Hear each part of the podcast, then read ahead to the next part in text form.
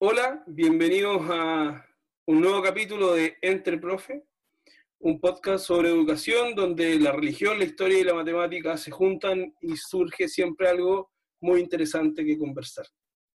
El día de hoy, como comentamos en nuestra cuenta de Instagram, eh, nos acompaña alguien relacionado con la educación de párvulos. Eh, Bárbara, bienvenida a Entre Profes, pase por favor adelante. Eh, bienvenida a la conversación y a sumarse. Muchas gracias Francisco, Javier y Álvaro por la invitación. Estoy muy contenta de poder eh, conversar con ustedes acerca de los temas tan importantes que están pasando hoy en día, sobre todo en educación. Bueno. ¿Cómo están Javier, Álvaro, ustedes? Yo, súper. Qué bueno. Súper muerto sueño, quiero dormir. ah, no, estoy cansado, Hoy, un gusto que nos haya aceptado, Bárbara, la invitación, la disposición al tiro a decirnos que sí. Eh, nosotros estamos partiendo con, una dinámica eh, interesante de reflexión y de análisis de, la contingencia. Eh, le pedimos a la gente que nos dijera algunas preguntas a través de, de Instagram y de nuestros conocidos, así que en el fondo queremos hacer un, diálogo ahí de ping-pong, de preguntas relacionadas con tu área y la idea es que que sea lo más franco posible también, eh, de acuerdo a tu vivencia. Perfecto, me parece muy bien. Claro, pues la idea es poder contar un poco la experiencia, lo que uno eh, ha, también eh, observado, digamos, en este tiempo tan complejo. Y, nosotros en realidad quisimos invitarte, Bárbara, porque mm, no tenemos mucha claridad con respecto a qué pasa en, el, en la educación parvularia, en la educación preescolar. Eh, que es un temazo también súper interesante y súper importante, eh, pero que nosotros al menos no trabajamos en, niveles tan chicos, pues creo que Javier es el que trabaja con, con, con alumnos más pequeños, ¿no, De, de, quinto octavo. Mm. Claro. Ah, no, pues no son tan tan chicos. Exacto. No, no es, educación, digamos, escolar, no preescolar. Exactamente. ¿Está bien dicho educación preescolar o no? Sí, educación inicial. Inicial, mejor. Mejor aún. Más bonito.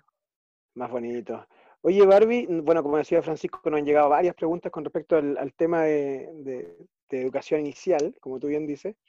Em, y hay una que a mí me llama mucho la atención, por ejemplo, que tiene que ver con, y te lo digo porque también como papá, ¿verdad? Que tengo una, niña que, estuvo en, que está en kinder ahora, em, y que estuvo en el jardín y que le hizo muy bien, qué sé yo.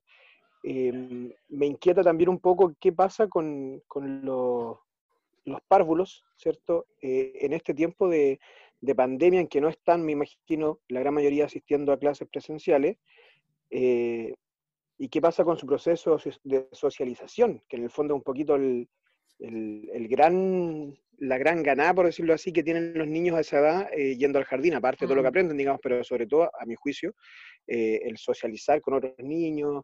¿qué, pasa con eso? ¿Cómo lo ves tú?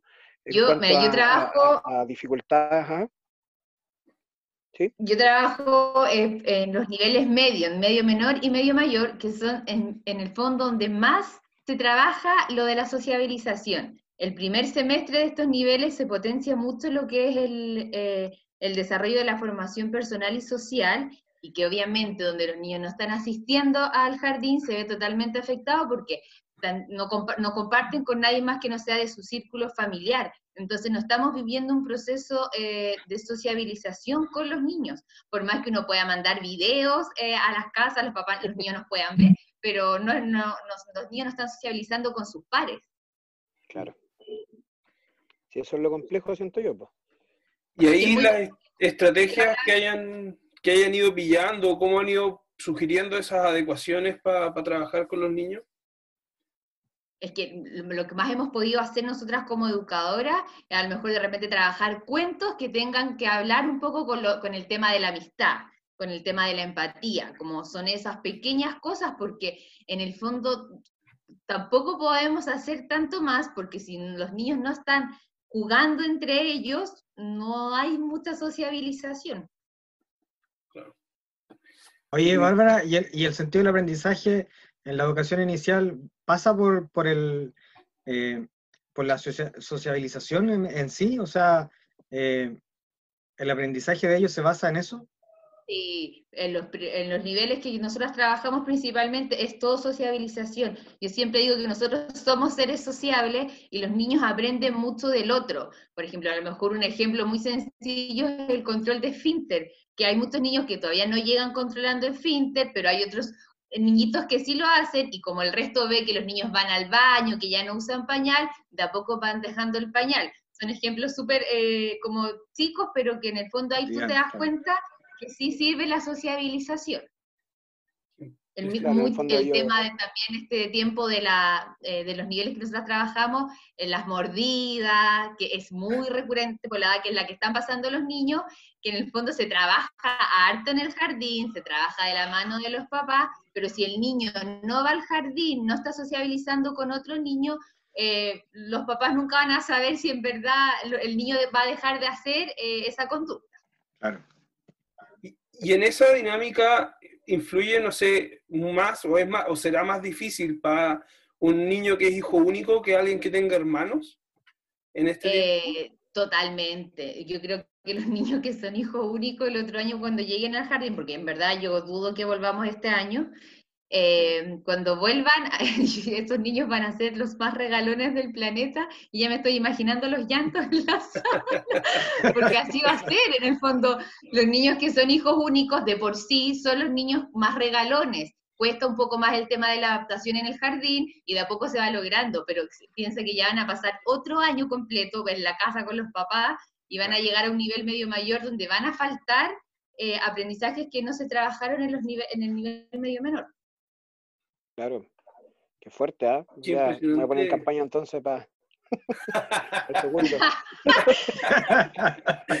eso hablábamos el otro día con, con, una amiga, que es educadora, que es mi colega, que decíamos, porque ella trabaja con medio menor y yo con los niveles medio mayores, entonces era como, este año yo trabajaba diferentes temas, sí, yo trabajaba esto, el otro año los niños que pasaban en el fondo a medio mayor, en el que yo trabajo, van a faltar muchas como competencias porque van a ser niños que van a llorar mucho, que van a ser los papás mucho más aprensivos, en cambio, eh, cuando ya tienen un año de jardín, el otro año es diferente, pues cambia, los papás se relajan mucho más, eh, los niños tienen otra, otros aprendizajes, entonces es un tema complejo el que en verdad los jardines no estén funcionando.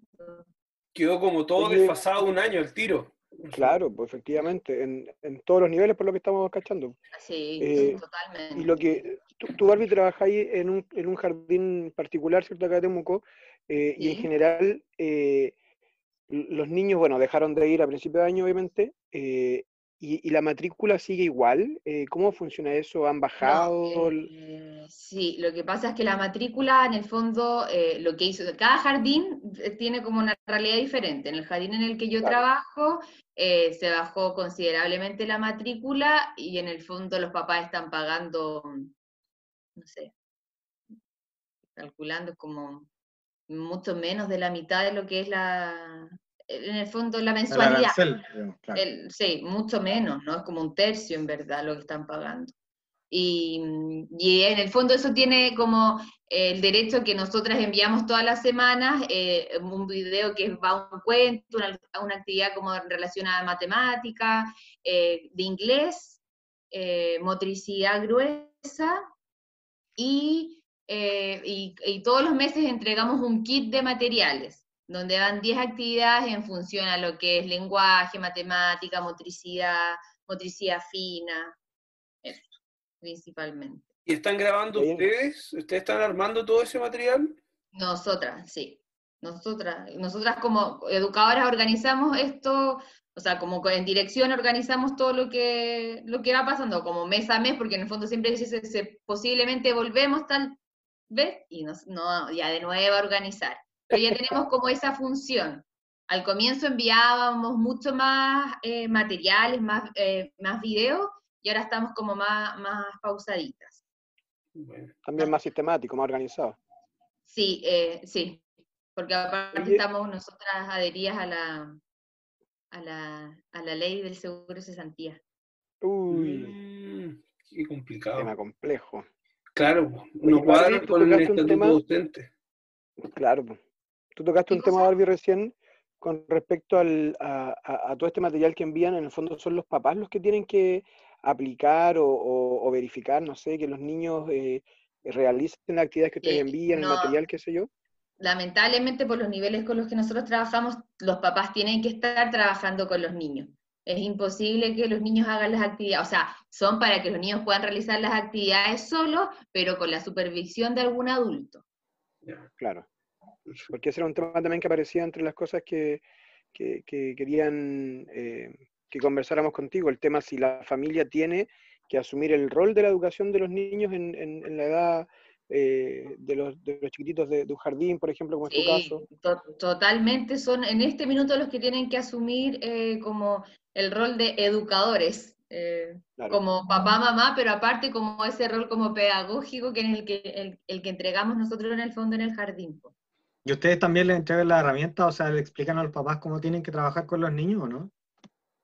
lo que estamos haciendo en el jardín se le envía como eh, la, actividad, cada actividad va en una bolsita y dice como cómo trabajar, lo que tiene que hacer. No es que nosotros hagamos un video como para explicarles, no, ahí va como todo bien clarito cómo tiene que realizar la actividad. ¿Y el, y el feedback de los papás? Eh, no, como súper buenos eh, comentarios, como agradecido de los materiales, de las cosas que se envían, están contentos. Igual se redujo un montón la matrícula, hay como, hay 50 niños, son súper poquitos niños. Wow. Oye, ¿y ahí les envían un kit, eh, o sea, el material hecho a usted, o le envían como por sí, o sea, va todo listo para que el niño pueda realizar la actividad. ¿Y pasan a dejarlo a las casas? Y hacen... No, los papás van a buscarlos y la, la dueña del jardín los entrega. Ah, perfecto. Mira. Es como si tal día, no sé, este lunes de tal hora a tal hora a buscar los kits y van los papás a buscarlo. Creo que tú tenías esa dinámica, Javier, ¿no? En, tu colegio. Eh, sí, hay, por ejemplo, el, tema de, la alimentación de Junaed. Claro, los ah. papás van y, retiran en, un día específico, en un horario por curso. Eh, y ahora nosotros vamos a implementar, por ejemplo, los niños que no, porque, bueno, un poco para contextualizar a, Bárbara, nosotros trabajamos, eh, enviamos videos mediante WhatsApp y tenemos un horario en la tarde una franja de una hora donde trabajamos con cada curso. Mm. Eh, y hay niños que alrededor del 50% eh, trabaja eh, con el video y en el horario que nosotros le asignamos por día. Y hay otro porcentaje que no se conecta porque no tiene la posibilidad de conectarse. Y un porcentaje menor que sí tiene la posibilidad, pero que no lo hace. porque no quiere definitiva. Ya, sí, es motivo. Ya, ya esos dos porcentajes, claro, ya esos dos porcentajes nosotros queremos eh, llegar ahora eh, mediante eh, guías impresas que las vamos a entregar cuando entreguemos la alimentación, porque cuando se va a buscar la alimentación, los niños, o sea, van todos a, a, buscar eso. Entonces, en definitiva, es como matar dos pájaros de un tiro. Sí, mm. pues, y así incentivar, como tú mismo, incentivar a esos niños a que puedan realizar la, las, actividades. Claro, sí. Oye, hablando de las cajas, una vez cacharon que eh, decían que en los porotos que venían en algunas cajas, no creo que en todas, venían malos, venían como con unos bichitos, algo así. no, en verdad recién. Álvaro y su dato y su tip ahí de su dato, curioso. Voy a averiguarlo bien porque me llegó así como por correo de las brujas, así que no he visto noticias oficiales del tema, pero parece que sí. Ah, yo creo que no. van a haber noticias oficiales si el tema es así. Claro. Depende de la fuente. real no creo que salga en ninguna parte. Claro. Oye, Barbie, eh, escuchándote por lo que decías tú, eh, la metodología que están usando ustedes entonces implica que los niños no estén eh, frente a pantalla, por ejemplo, ¿no? Eh, no, con los kits que se envían, no, pero con las otras actividades eh, sí, sí están frente a pantallas, pero no, son más de 10 minutos frente a la ah, pantalla. Que en el fondo es como para escuchar un cuento, que lo tratamos de hacer como bien dinámico, las actividades motoras son súper lúdicas, que en el fondo es como para que el niño vea y después solito lo pueda hacer en la casa. Eh, las actividades de inglés también, que son como bien interactivas, y vamos van enviando actividades de repente de matemática, que también las tratamos de hacer súper lúdicas para que los niños puedan hacerla en la casa y sea una forma entretenida. Mm. Claro, pero evitando la exposición en el fondo a, pantalla, ah, exposición excesiva, digamos, a pantalla. Mira pues qué bueno. Sí. Y para uno que es más ajeno al, mundo, ya, ya ha salido matemática como tres veces y es mi tema. Eh, ¿cómo, ¿Qué es lo que más se ha potenciado o potencian en la educación preescolar en general? ¿En función a lo que es matemática? Sí. Nociones espaciales, cuantificadores simples, eh, figuras geométricas, cuerpos geométricos y los números. Nosotros trabajamos el nivel medio y menor del 0 al 5 y mi nivel trabaja del 0 al 10, que es mm. como asociando número cantidad, contando cómo corresponde. Bueno. Eso. El pensamiento es entretenido me encanta trabajar matemáticas con los niños. Súper concreto. Sí, mucho material concreto. Matemáticas es todo con material concreto. ¿Cachai? Que a los niños, compañeros de mi hija al menos, y ella también, eh, un montón, les cuesta el, que me imagino que tiene que ver con matemática, capaz que estoy equivocado, pero el, ah, no sé cómo se dice, pero el, distinguir antes, después y ahora, ¿cachai? Eso es ah. matemática. Sí. Eso igual lo trabajamos harto con láminas. Muy difícil. Ah, mira. Que es el antes, ahora, después. ¿Ese? Claro, sí. sí. Les cuesta mucho. Mañana, ayer, oh. De eso hay toda una teoría rara que, Arturo Pérez, un amigo nuestro, eh, estudia que tiene que ver con cómo diferencian cuando las cosas están juntas y, mientras más juntas están, más difícil es para la gente como ordenar o distinguir. Eh, si tú decís, eh, ¿quién es mayor? ¿Tú o tu abuelita? Para la gente es obvio que tu abuelita es mayor, pues, ¿cachai? Pero entre tú o tu hermano es mucho más difícil como distinguir. Eso tiene una teoría matemática detrás. es que para poder entender como los conceptos que le cuestan a, tu hija, hay que trabajar ante todo lo que es como nociones espaciales y trabajar como con hartas láminas, lo que es el, ah, y durante como la rutina. ¿Qué vamos a hacer? Como adelantar siempre a los niños, ¿qué estamos haciendo ahora? ¿Qué hicimos antes? ¿Qué vamos a hacer después? Siempre como contarle lo que se va a hacer durante la jornada. Así funcionamos nosotros en verdad, como siempre contando y, trabajando los días de la semana y todo eso, porque les cuesta harto a los niños. Nosotros lo que hacíamos en el jardín, eh, el nivel medio mayor, es que todos los meses enviábamos un calendario de matemáticas. Entonces los niños hacían la portada de su calendario, siempre era un tema diferente, y se le pedía a los papás que lo pegaran en el refri o en algún lugar en la casa donde ellos pudieran ir marcando como el día de la semana, y, con una crucecita. Y en mm. verdad sirve harto, porque uno les pregunta en el círculo de salud qué día es hoy, y todos te responden, no sé, sábado. O sea, sábado nunca van a responder porque no van al jardín, pero te responden el, día que corresponde. Obvio. Nosotros hicimos en la casa un horario gigante, lo pegamos en la pared así, como para que ya Celeste ya viera días y hora, claro, igual es difícil, pero al menos ya sabe que el viernes es como el final, ¿cachai? El domingo, el último día, no sé cómo, igual le ha ayudado harto. Álvaro lleva cuatro Lo otro importante de trabajar con los niños, en esta, los papás de la casa que tienen que tener eh, como normas. Nosotros trabajamos mucho con estos niños las normas, que en el fondo eh, sirven para en el fondo sociabilizar con el resto. Y si eso se les pide también un poco a los papás en este tiempo, que se hagan sus horarios, que tengan sus normas establecidas, que los niños las cumplan, que así van aprendiendo un poco más de, lo que es la sociabilización después.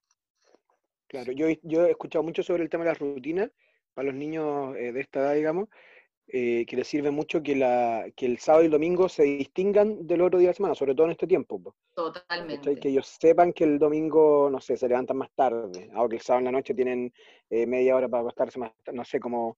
Ver una película o hacer un juego con los papás diferentes, sí. De todas maneras sirve porque eh, para nosotros, o sea, para mí al comienzo fue como muy rutinario esto de la cuarentena, de que era como, me levantaba, que no tenía mucho que hacer, entonces era, y para los niños debe ser como, dejé de ir al colegio, ya, y tenéis que armarle una rutina para que puedan entender también lo que está pasando. Sí, hay hartas cosas importantes, ¿ah? Harto, harto, harto. Niños que van a ser un desastre cuando grandes por culpa de la cuarentena. por culpa del coronavirus. No van a saber nada, maldito nosotros, Nosotros no tuvimos cuarentena, igual somos medio desastrosos. Habla por ti. Habla por ti. la culpa a la... Menos mal que no estuviste con cuarentena, Francisco, cuando eras niño. Uy, cómo sería. Oye, Barbie, pero el, el, hacía como, como si tú tuvieras que elegir un tema, perdón, un tema eh, como, como, la mayor dificultad eh, que, que, se presenta en, en, en los niños eh, de nivel de educación inicial a través de esta, de esta situación actual de, de pandemia. ¿Cuál sería? ¿Cuál es la mayor dificultad que hay? Yo creo que el tema de la sociabilización. ¿Te refieres como a eso, como algo específico? Claro, Exacto. Sí, todo el rato la sociabilización, el compartir con otros, el estar con otros, el jugar con otros, con otros como sus pares, a eso me refiero, porque jugar con la mamá y el papá lo pueden hacer en la casa, pero nunca va a ser lo mismo. Es verdad. Oye, eh, y en esta línea como de readaptarse y reinventarse, eh, ustedes también han desarrollado nuevas, eh, nuevos emprendimientos y nuevos, proyectos. Nuevos proyectos. Cuéntanos sobre, sobre lo que han inventado, cómo se les ocurrió, cómo llegaron a esto. Eh, ya.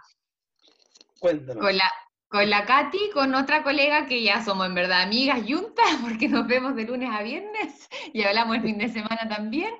Em, como que empezamos a decir como qué podemos hacer, porque como al estar adherido a la ley, en verdad los ingresos cada mes son mucho más más, más bajo, entonces fue ya, ¿qué podemos hacer? Y empezamos como a buscar ideas, y de repente la Katy me dice así como, hoy la idea de la caja, una caja, y como ya empezamos como a buscar, a ver, ¡ay, qué buena! Y cachamos que no somos pioneras el no y la idea de la caja, sino que hay millones de otras personas que están como eh, haciendo lo mismo, pero a nosotros se nos ocurrió darle como un toque mucho más educativo y era por cada actividad grabar un video educativo.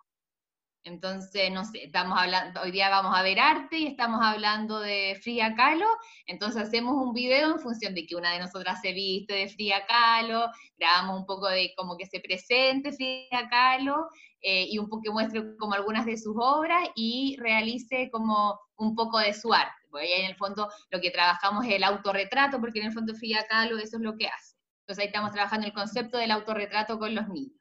Entonces se nos ocurrió hacer este emprendimiento eh, de una caja educativa que trae ocho actividades y que eh, es una caja integral porque trabaja diferentes em, áreas, que son el lenguaje, matemática, ciencia, motricidad fina y gruesa, música, y em, eso, eso es con principalmente la caja, que cada mes, eh, ya en junio sacamos la primera, que tuvo un nombre, ahora sacamos la segunda, que en mes de julio que tiene otro nombre, y eh, también estamos con set de apoyos pedagógicos, que esto es distinto, esto, son, eh, esto surgió porque hay muchos papás que nos estaban comentando que encontraban que sus hijos estaban débiles en algunos aspectos, entonces se nos ocurrió rápidamente hacer los set de apoyos pedagógicos, que son cuatro actividades que, por ejemplo, los papás nos dicen, no sé, necesito reforzar el núcleo de identidad y autonomía, entonces hacemos dos, dos actividades en función a eso,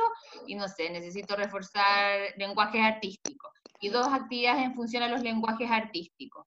Y ahí son muy eh, personalizadas y las actividades. Y obviamente todas las actividades son a través del juego. Interesante ¿eh? la, la, reflexión y la evolución del, de la actividad. Y en el fondo, a ti te pueden contactar y tienen este producto base que es la caja. Eh, y si llego yo con mi hijo, que no tengo, eh, quiero aclarar ese punto, eh, y digo, oye, ¿sabéis que quiero desarrollar este tema en particular? Así que te contacto y ustedes dicen, ya, denme un par de días. Sí, nosotros preguntamos como las, no sé, pues ya, por ejemplo, pongamos que tu hijo se llama Juanito, ya, a ver, cuéntenos como características de Juanito, ya, nos, nos, comentan cosas como generales y tratamos, no sé, pues si a Juanito le gustan los dinosaurios y los superhéroes, tratamos que las actividades sean en función a dinosaurios y superhéroes para que sea atractivo para él y que, pueda hacer la actividad, pues sea entretenido en el fondo. Bueno. O sea, igual es un trabajo súper personalizado. Buenos, buenos sí, esas son súper personalizadas y hemos tenido muy buenos comentarios de, las de los set pedagógicos, bueno, de la caja también, pero de los set como que hay papás que están muy contentos porque hay niños que no dibujaban nada y a, la edad del medio mayor los niños ya deberían dibujar la figura humana y con suerte hacía en línea y con las actividades que les hemos enviado ya lo están haciendo, así que también estamos como súper contentas porque hemos podido aportar dentro de, de todo en algo. desde su especialidad también. Pues. Sí, Oye, Barbie, ¿y, y dónde, cómo, cómo, cómo los pillamos en Instagram o en Facebook? En Instagram somos, somos miss.educa. Solo tenemos Instagram, por ahí tenemos Instagram, miss.educa. Y ahí nos, nos pueden seguir. ¿Tienen como una cantidad de cupos mensuales o si llegan 100 pedidos? Sí, no, eh, para los set pedagógicos hacemos 10 cupos mensuales. Ya. A los de julio ya, ya colapsaron. Ya, ya, sí. Qué bueno. entregamos, entregamos ayer y nos quedan otros esta semana. Así que sí, los cupos se dan súper rápido con lo de los set pedagógicos porque también hay muchos papás que nos han pedido refuerzo porque los niños están postulando a los colegios. Ah, de veras, pues. Sí, pues, están las postulaciones a los colegios y entonces los mm. papás quieren que los niños lleguen, no sé, pues porque no sé cómo serán las evaluaciones esta vez en los colegios, Yo creo que refuercen algunas cosas. Va a ser muy distinto este año ese proceso. ¿ah? Sí, no, hay colegios que ya están haciendo evaluaciones. Sí, en el colegio donde yo trabajo ya empezaron, pero no tengo idea cómo es la dinámica. Así que hay entrevistas. Yo no tengo idea si empezaron en el mío. Eh, no, todavía no. ah, ya. En, el tuyo todavía no. no, están como los, eh, hay otros colegios que sí, que yo he tenido como ex apoderadas que, que nos han hablado y que ya empezaron las, y son como, le preguntan nomás cosas a los niños, como que no les ha gustado mucho a los papás el tema de la evaluación porque es como por Zoom, eh, y como que no es lo mismo, porque en el fondo cuando los niños van a evaluación al colegio, ¿qué es lo que miran las educadoras? ¿Cómo interactúan? ¿Cómo se relacionan? Y acá en el fondo es con relacionarme, hablar con la persona que me está haciendo preguntas. Un indicador importante para esas evaluaciones yo sabía que era el cuánto le cuesta al niño despegarse la mamá al momento en que la deja en la sala Montetú. Lo del apego. Eh, exacto. Y eso, no se puede ver ahora, pues. Evalúan, pues, que se quede, se quede tranquilo y sin llorar, y, y evalúan cómo hasta la despedida de los papás con los niños. y ahora los papás llorando más que los niños a veces. Álvaro, tú lloraste. Álvaro, lloraste. Hay que evaluar más a los papás que a los niños. Claro. Yo no lloré, yo no lloré. Me emocioné, sí. Así como de. Me emocioné, claro. No lloré, pero me emocioné. Pero estuve a punto, así que corrí. Claro, no, es que yo, fui a dejar a mi hija y después tenía que ir a su clase, así que no tuve mucho tiempo tampoco. Ah. Fue rápido, fue rápido. Sí, pero rápido. no sé, es, un tema de, las evaluaciones a los colegios igual preocupante porque no estás evaluando como en el fondo las competencias que a lo mejor un niño pueda desarrollar. Y eso. Porque de repente. ¿Eso ustedes los preparan así como llegan los papás de los niños y dicen, oye, ¿sabéis que quiero postular a este colegio? ¿Podríamos trabajar? Sí, nosotras, el nivel medio mayor, eh, prepara un poco más en ciertos aspectos a los niños, que en el fondo con los números, con el dibujo de la figura humana, el pintar respetando las, las líneas, porque son cosas que para mi gusto no deberíamos hacerlo, pero hay que hacerlo porque en el fondo el sistema eh, te lleva a eso. A, eso iba yo, y eso quería preguntarte, en realidad, era tu opinión, si era positivo o no eh, hacer eso. O sea, desde el punto de vista de preparar a los niños para eso. Yo encuentro que es un estrés para los niños en el sentido de que los papás los llegan a estresar pidiéndoles todo el rato que dibujen bien, que pinten bien, que le tienes que aprender los números como nosotras lo, abordamos en el jardín, que es como a través del juego, encuentro que no es como tan fome para los niños. Pero yo considero que nosotras sí somos como exigentes en lo que le evaluamos a los niños. Ya. Yo creo que yo no, voy a dibujar la figura humana hoy bien. Es que eso es lo que es la diferencia entre, porque siempre me voy a acordar de un niño que yo tuve en el jardín, que después entró al colegio a kinder y después fue a buscar a su hermanito y me dijo que, yo le pregunté que cómo estaba el colegio, que lo entretenido, y que el colegio ya no era tan entretenido porque no habían canciones, porque ya no se cantaba y no había círculo de saludo. Y que en verdad son, uno dice, ya, son leceras, pero esa es como la diferencia del jardín al colegio. Porque el colegio, por más que entre como a los niveles como pre-kinder y kinder, ya están más escolarizados, entonces cambia totalmente la rutina de un niño un sistema mucho más rígido. Son muy, muy abruptos los, los, cambios ahí, creo yo. Los cambios, porque tú piensas que nosotros pasamos de sentarnos en mesita de cuatro niños, en grupos grandes, hacer el semicírculo, que nos sentamos todos en el suelo, cada uno con su frazadita, con instrumentos musicales, a pasar a sentarse en una mesa que es como más sola, solitaria, es distinto, pues cambia totalmente. Igual eso varía mucho en cada colegio, entiendo yo, porque sí, no, colegios donde tienen como fama de que la educación eh, preescolar o inicial, perdón, es muy, eh, muy personalizada eh, y otros donde efectivamente es casi que ir a la universidad, así como varía mucho, siento yo eso. Ahora también no, varía mucho en cada colegio. Claro, y el cambio fuerte se pasa también de, de pre-kinder, perdón, de kinder a primero básico. A primero básico. eso es lo que de repente la lucha que siempre ha habido como con las profes de que es lo que en el fondo todos los profes deberían hacerlo, hasta ustedes incluso. Yo digo como, en la, porque las clases generalmente son 45 minutos, ¿cierto? Eh, como el periodo. Entonces yo digo, partir de repente con una dinámica, no sé si una dinámica de un minuto, que sea algún juego, alguna canción que los haga activarse, porque en el fondo, para que los niños puedan aprender, necesitan motivación, y una canción, una dinámica los va a tener motivados, y por último, después cuando estáis en la prueba, te acordáis que, no sé, po, tal día justo te estaban pasando eso, y hicimos este juego, y me acuerdo y respondo. O los cambios a la mitad, 20 minutos y hacer como otra dinámica, no sé, jugar a cualquier cosa rápida que los, que los distraiga un poco.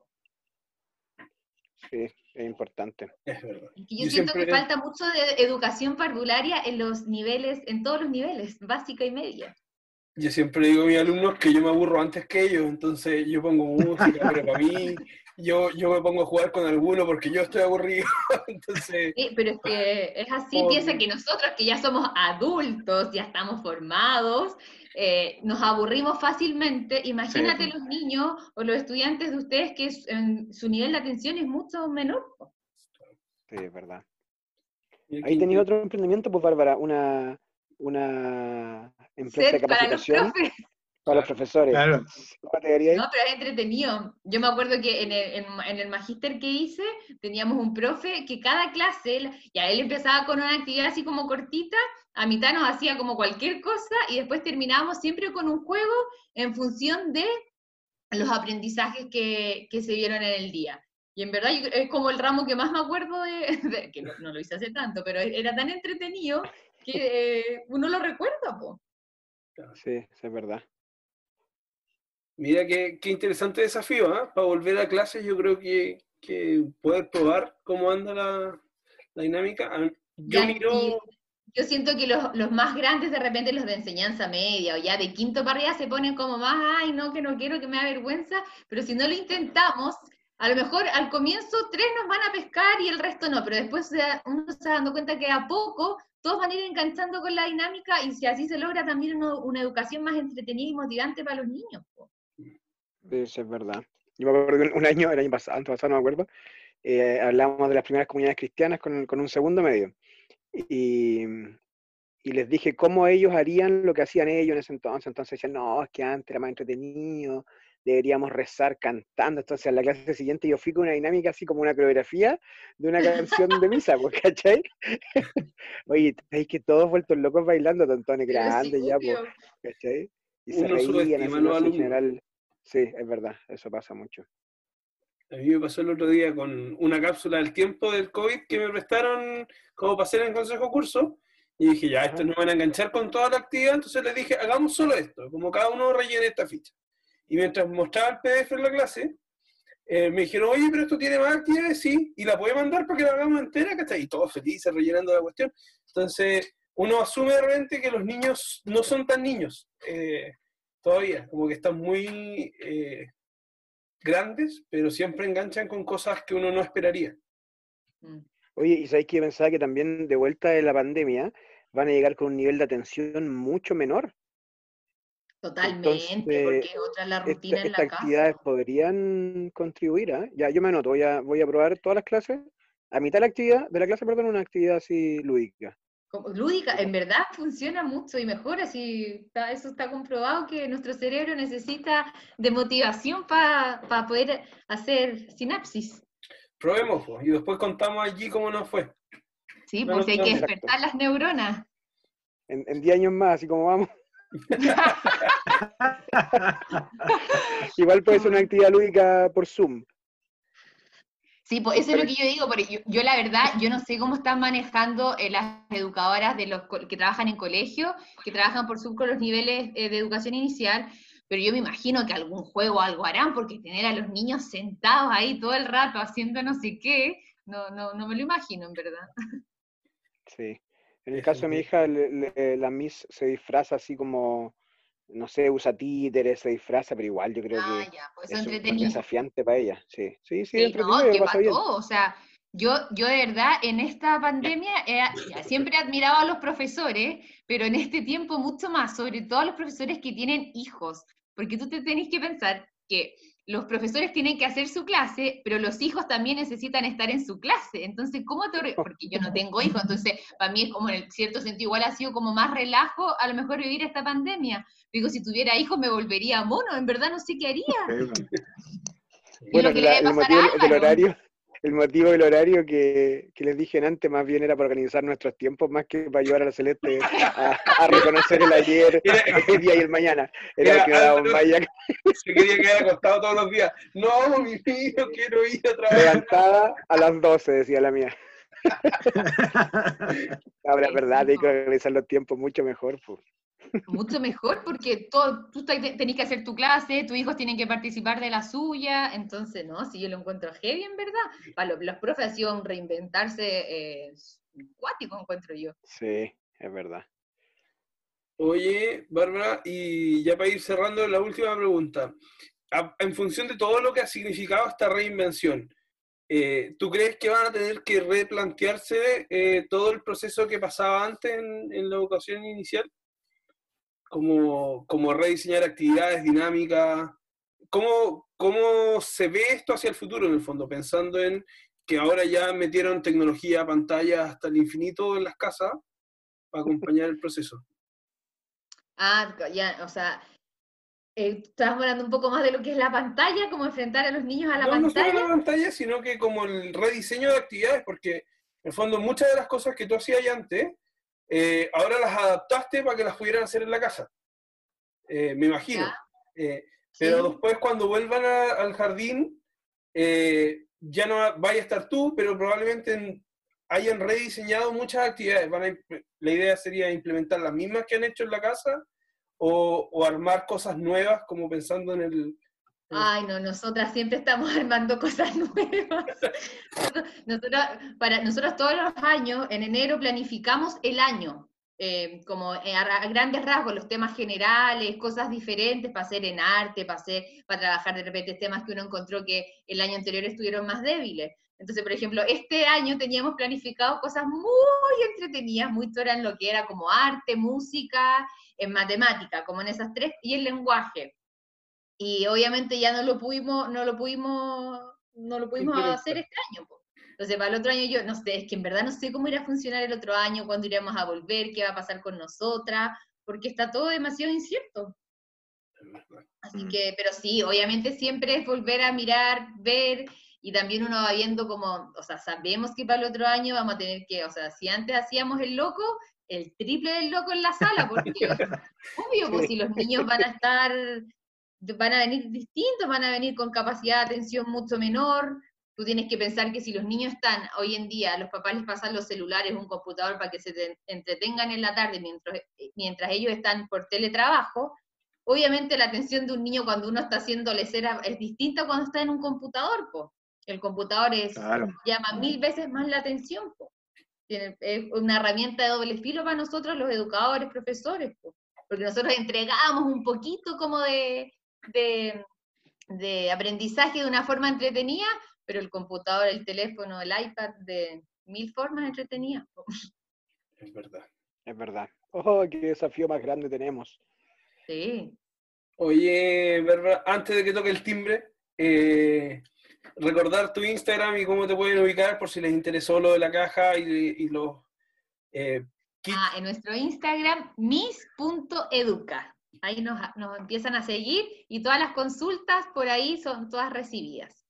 Vale. Y si no, nos escriben al Instagram entre.profe. Y ahí nosotros los derivamos a mis.educa. Por supuesto. de todas maneras, me parece perfecto. Súper. Bien. Muchas gracias, Bárbara, por acompañarnos en este capítulo. Ha sido un gusto.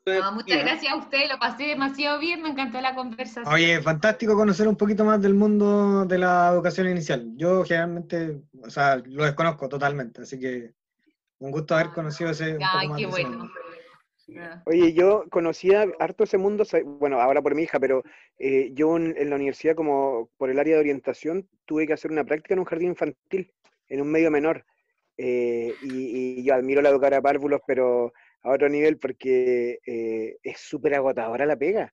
No, o sea, mira, yo, yo, siento en verdad los papás lo cansados que pueden estar en la casa con los niños, porque los niños son agotadores, o sea, eso a mí me encanta, por eso estudié lo que estudié y hago lo que hago, pero necesitáis energía de no sé dónde para trabajar, porque los niños te consumen mucha energía, po.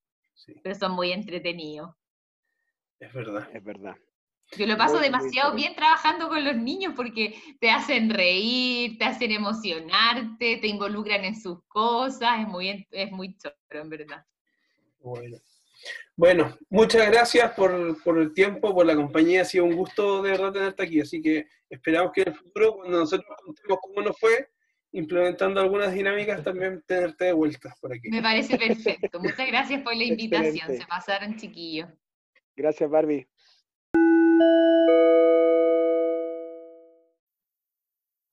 Ya estamos de vuelta de este pequeño receso, ¿cierto? Tocó el, el timbre nuevo, la campana. ¿Qué toca? Receso, la campana o el timbre. Palabra. En sus, en sus establecimientos. Timbre. Timbre. Oye, yo, yo cuando estaba en el colegio, en mi colegio tocaban una música. ¿Cachai? yo en el huerto. Un rap. Otro él, una música. Buena, pues. Eh, ya, vamos con. Oye, la semana del capítulo pasado quedamos pendientes con una noticia, ¿se acuerdan? Sí, señor. La de la subvención. Ah, que había, un, tema ahí con la subvención, que cómo se estaban financiando los, los colegios. Bueno, a nuestros auditores hicimos la tarea, en específico Álvaro hizo su tarea. Sí, por ahí yo creo que debería ser, ¿ah? hicimos Me huele a manada. Mira. Eres como el, como el cabro que, que no hace nada en el trabajo en grupo. Es verdad, es un, programa de los tres, muy bien.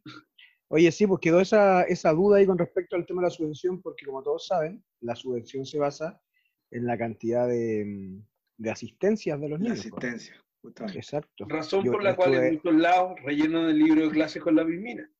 Eso te iba a decir yo. Yo no, yo he visto así cara raja, onda borrando con corrector y poniéndole presente a los niños. Qué terrible, ¿eh? Terrible, po.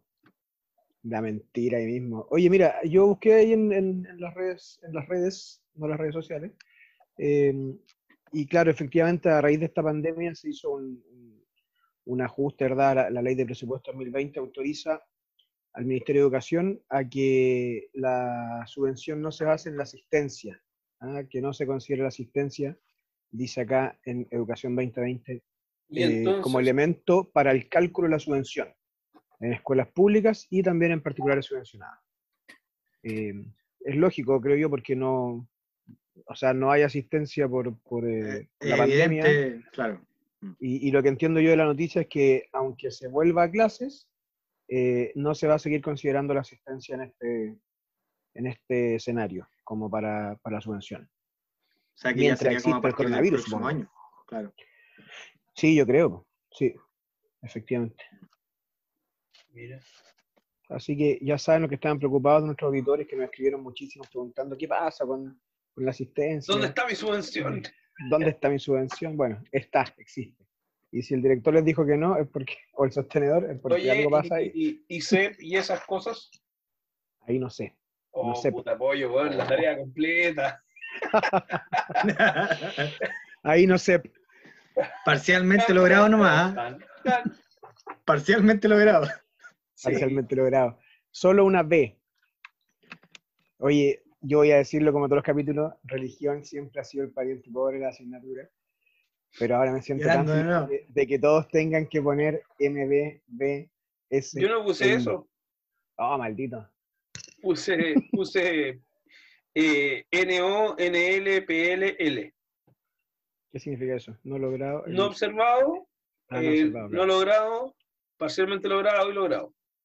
Sí, pues en los conceptos que usamos en religión no, existe el no observado.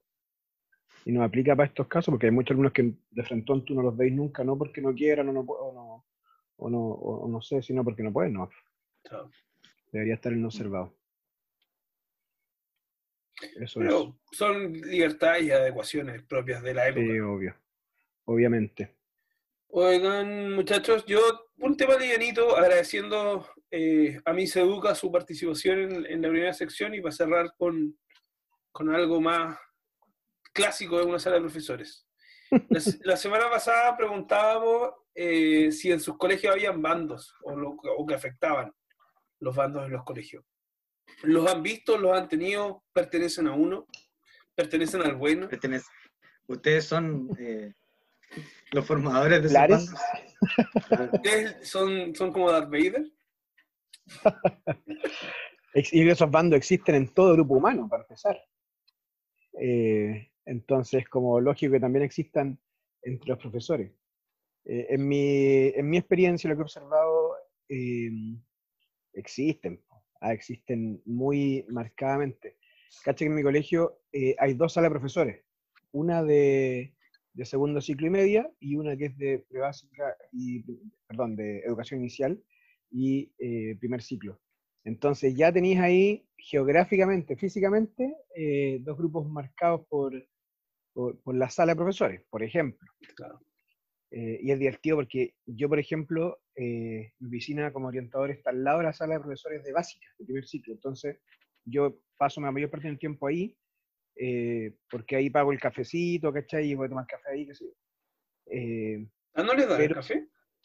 No. ¿A ustedes sí? Sí. Oh, con leche calentita. No, a verdad, sí me encantaba una vez. ya, pues, pero mis colegas de, como eh, mis pares son los de enseñanza media, pues entonces como que comparto un poco con, con, los dos bandos. Eh, y me da risa porque eh, siempre unos hablan de otros así como... Los del otro lado. Claro, voy a decir una cuestión ficticia, pero no sé, pues los de esa sala de allá son súper copuchentos. Y los de la otra sala dicen, los de la otra sala son súper copuchentos. Entonces es como divertido, ¿cachai? Y yo veo la realidad y son iguales nomás, pues, no sé. Oye, pero, pero esa, esa realidad, claro, al final es como, está, está ahí como con bandos obligados, pero que se hagan bandos así espontáneamente, ¿hay o no? Por afinidad humana, sí, pues. Sí, por afinidad, eso. Yo creo que, yo creo que más que bandos, eh, o al menos mi experiencia es como afinidad con gente y te lleváis bien y te juntáis con ellos, ¿no? Yo, yo eh, he visto los dos casos, pues, o sea, yo me he tocado estar en colegios donde los bandos son real bandos. Eh, pandillas, pandillas. Pandillas que, mueven el colegio y estoy hablando súper en serio. Eh, en dos de tres colegios he visto que son como grupos que, que, toman las decisiones pase a donde se va a ir trabajando en el colegio. Qué cuático. Eh, ah, eso ahí ya. Pero ahí también estamos, estamos, hablando de problemas directivos también. Sí, bueno, es que cuando, cuando la mitad de uno de esos bandos es parte de los directivos, eh, claro. como que ya está. Nada que hacer. Tú puedes opinar y todo lo que queráis, pero, pero ya está, está tirado y no va el chancho ya. Nada que hacer. Pero en otros lados eh, también he visto que, que la afinidad humana funciona muy bien, pero es muy difícil de mantener, como por, incluso por las asignaturas de las que son profesores. ¿Cachai? Así como, no, los de lenguaje no hablamos con los de matemáticas, ¿cachai? Así como, aunque sea mi amiga, ¿cachai? No, porque es de lenguaje. Es brigio. Eh, y lo he visto, me sorprende. Porque después vamos a la sala y le decimos a los niños, ustedes tienen que ser amigos entre todos. Y obvio que no, si uno cuando está en el colegio no se lleva bien con todos tampoco. Yo igual digo a los cabros eso siempre, que es súper normal, pero hay que llevarse bien, tratar de compartir, que sí, pero creo que es normal que haya grupos humanos, pues no sé, me parece hasta sano. Sí, claro, lo que no es normal es que existan ese tipo de, pandillas, como dijo. Oye, pero se ríen, pero es verdad, yo, yo lo he, sufrido, entre comillas, la dinámica, porque muchas veces se obstaculizan unos a otros con, con cómo hacer las cosas. ¿Pero es parte de una pandilla, Francisco? Sí, pero yo era la pandilla buena. el pandillero. El pandillero. No, y yo, ¿qué, he visto yo? En ah, general he sido siempre. ¿Trabajas en el Bronx? Trabaja en una escuela de Queens. Claro. Oye, caché que yo lo que he visto que ha sido bonito, sí, es que a pesar de estos bandos, eh, cuando hay un problema así grave, con algún colega que le pasó algo grave, qué sé yo, eh, los profesores somos bien solidarios en ese sentido, así como nos unimos mucho como, como, como gremio, entre comillas. Eh, no sé, me ha tocado ver dos casos, creo yo, de, situaciones que han pasado a colegas súper tristes, ¿cachai?